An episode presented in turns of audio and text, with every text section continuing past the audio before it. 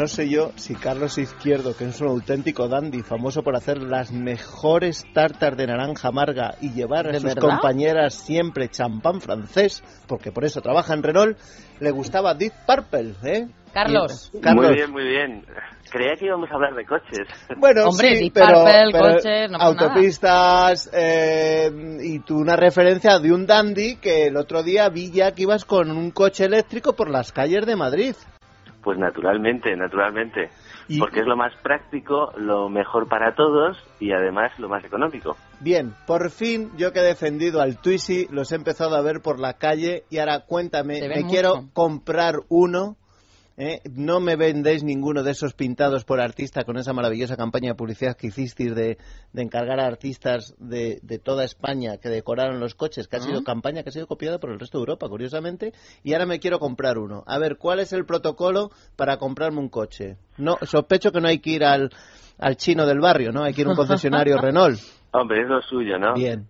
Yo lo que te propongo es que vayas allí y lo primero que hagas Sí. es contar eh, qué, cuál es tu mix de vida, que, cómo circulas, si circulas mucho en ciudad, si vas por carretera, em, dónde vives, etcétera, etcétera, ¿no? Porque es importante para, para luego disfrutar de un coche eléctrico, 100% eléctrico. Tienes que saber qué es lo que estás comprando. Entonces, hoy por hoy es un, tú es un vehículo eminentemente urbano. Eso sí, como urbano es lo mejor de lo mejor, porque tiene una agilidad extraordinaria. Es un vehículo que no gasta nada, que puedes aparcar en cualquier sitio, que tienes lo mejor de un coche y lo mejor de una moto, porque tienes la seguridad de un coche, pero la libertad de una moto. No tienes que llevar Oye, casco. lo primero, el precio. El- cuesta, Bueno. vos lo anunciáis como que vale 5.400 euros al público. Mejor, 4.950. 4.950. O sea, y eso es un precio real. O sea, yo voy con el precio 5.000 real. voy con 5.000 corticoles y le digo, hola, buenas, quiero un Twizy. Pues muy bien, te dicen, pues mire usted, 4.950 ¿Sí? y 50 al mes de alquiler de la batería que incluye la asistencia. Es decir, Ah, incluye, vale. si tienes cualquier problema, nueve veces que los tengas, eh, pues ya está. Y la gracia del Tusi es que lo puedes enchufar en cualquier sitio. Sí. Los coches eléctricos necesitan unos bornes específicos de recarga, pero el Twizy no, porque es un vehículo muy sencillo, con un motor muy simple y eh, lo puedes enchufar en la mesilla de tu casa si hace falta. Hombre, lo que pasa es que subir el coche a un tercero lo veo difícil, pero la idea, la idea no es mala, ¿eh? ahí, ahí vas bien. Ahí vas bien. Carlos, ¿qué velocidad alcanza? Bueno, tienes dos versiones. Tienes una versión normal, digamos, que está limitada a 80 kilómetros por hora, aunque la sensación de velocidad al, al volante es bastante elevada, la verdad, eh, en este coche y se disfruta mucho porque estos vehículos eléctricos te dan toda la aceleración, eh, todo el para al principio, con lo cual la aceleración es tremenda. O sea, vuelves a salir el primero del semáforo. y, O sea, la eh, línea Macarri izquierdo, quieres decir. Está bien, ¿no? Bueno, yo lo dejo caer. Vale. Vuelves a salir primero del semáforo y tienes una velocidad máxima de 80 kilómetros por hora. Y ahora una Muy bien. pregunta. La pregunta, la- las dos preguntas que son claves y por las que la gente ha sido muy escéptica. ¿Cuánto cuesta la recarga y en cuánto tiempo? Bueno, este coche lo puedes recargar totalmente en tres horas y media ¿Sí? y la recarga te viene a costar un euro y medio. Un- Es ¿Y con eso como cuántos kilómetros hago? O sea, por el li- 100 eso es un o sea que por ¿Cuánto, un- cuánto? Unos 100 kilómetros. o sea, por lo que cuesta un litro de gasolina, digamos, más o menos, un poquito más, pero muy poquito, yo me puedo hacer 100 kilómetros. Sí, nosotros hemos calculado que viene a ser un 25% del coste real de utilización de un vehículo térmico, de combustión interna, Ya. comparable. Y luego, y luego el único coste, el coste añadido es los 50 euros que tengo que pagar de alquiler de las baterías, porque Efectivamente. eh, los estudios que he leído de Renault, lo que estáis invirtiendo ahora en tecnología mucho es en la mejora de esas baterías, me imagino. Hombre, Es no solo es- nosotros, sino hay Todos. varios consorcios internacionales que están trabajando en ello. Entonces, Bien. bueno, eh, de todas formas lo hacemos también para la tranquilidad del cliente. No tiene que preocuparse de la batería, ni de reciclarla, ni etcétera, etcétera. O sea, es como si suscribes cualquier contrato de alquiler de cualquier prestación, que, que al que se lo suscribes, pues se supone que tiene que darte servicio. Sea, que se estropea o pierde capacidad, etcétera, nosotros nos, nos ocupamos. Y bueno, efectivamente es una ventaja para el futuro porque en el caso de que haya nuevas baterías eh, que te suministren mayor autonomía en el futuro, pues evidentemente si la batería no es tuya y la puedes alquilar, pues existirá un servicio de esas nuevas baterías. Yo- Aparte de que no, no se queda tu coche obsoleto, claro. Claro. Yo que soy escéptica, Pedro lo sabe y todos los que habéis pasado por esta sección con la cuestión eh, eléctrica, Carlos, sí creo que con el caso del Twitchy hay una, un concepto claro y es que no es eh, sustituto de nada, sino que es un concepto innovador, ¿no? Es, eh, si lo veo como... Hmm.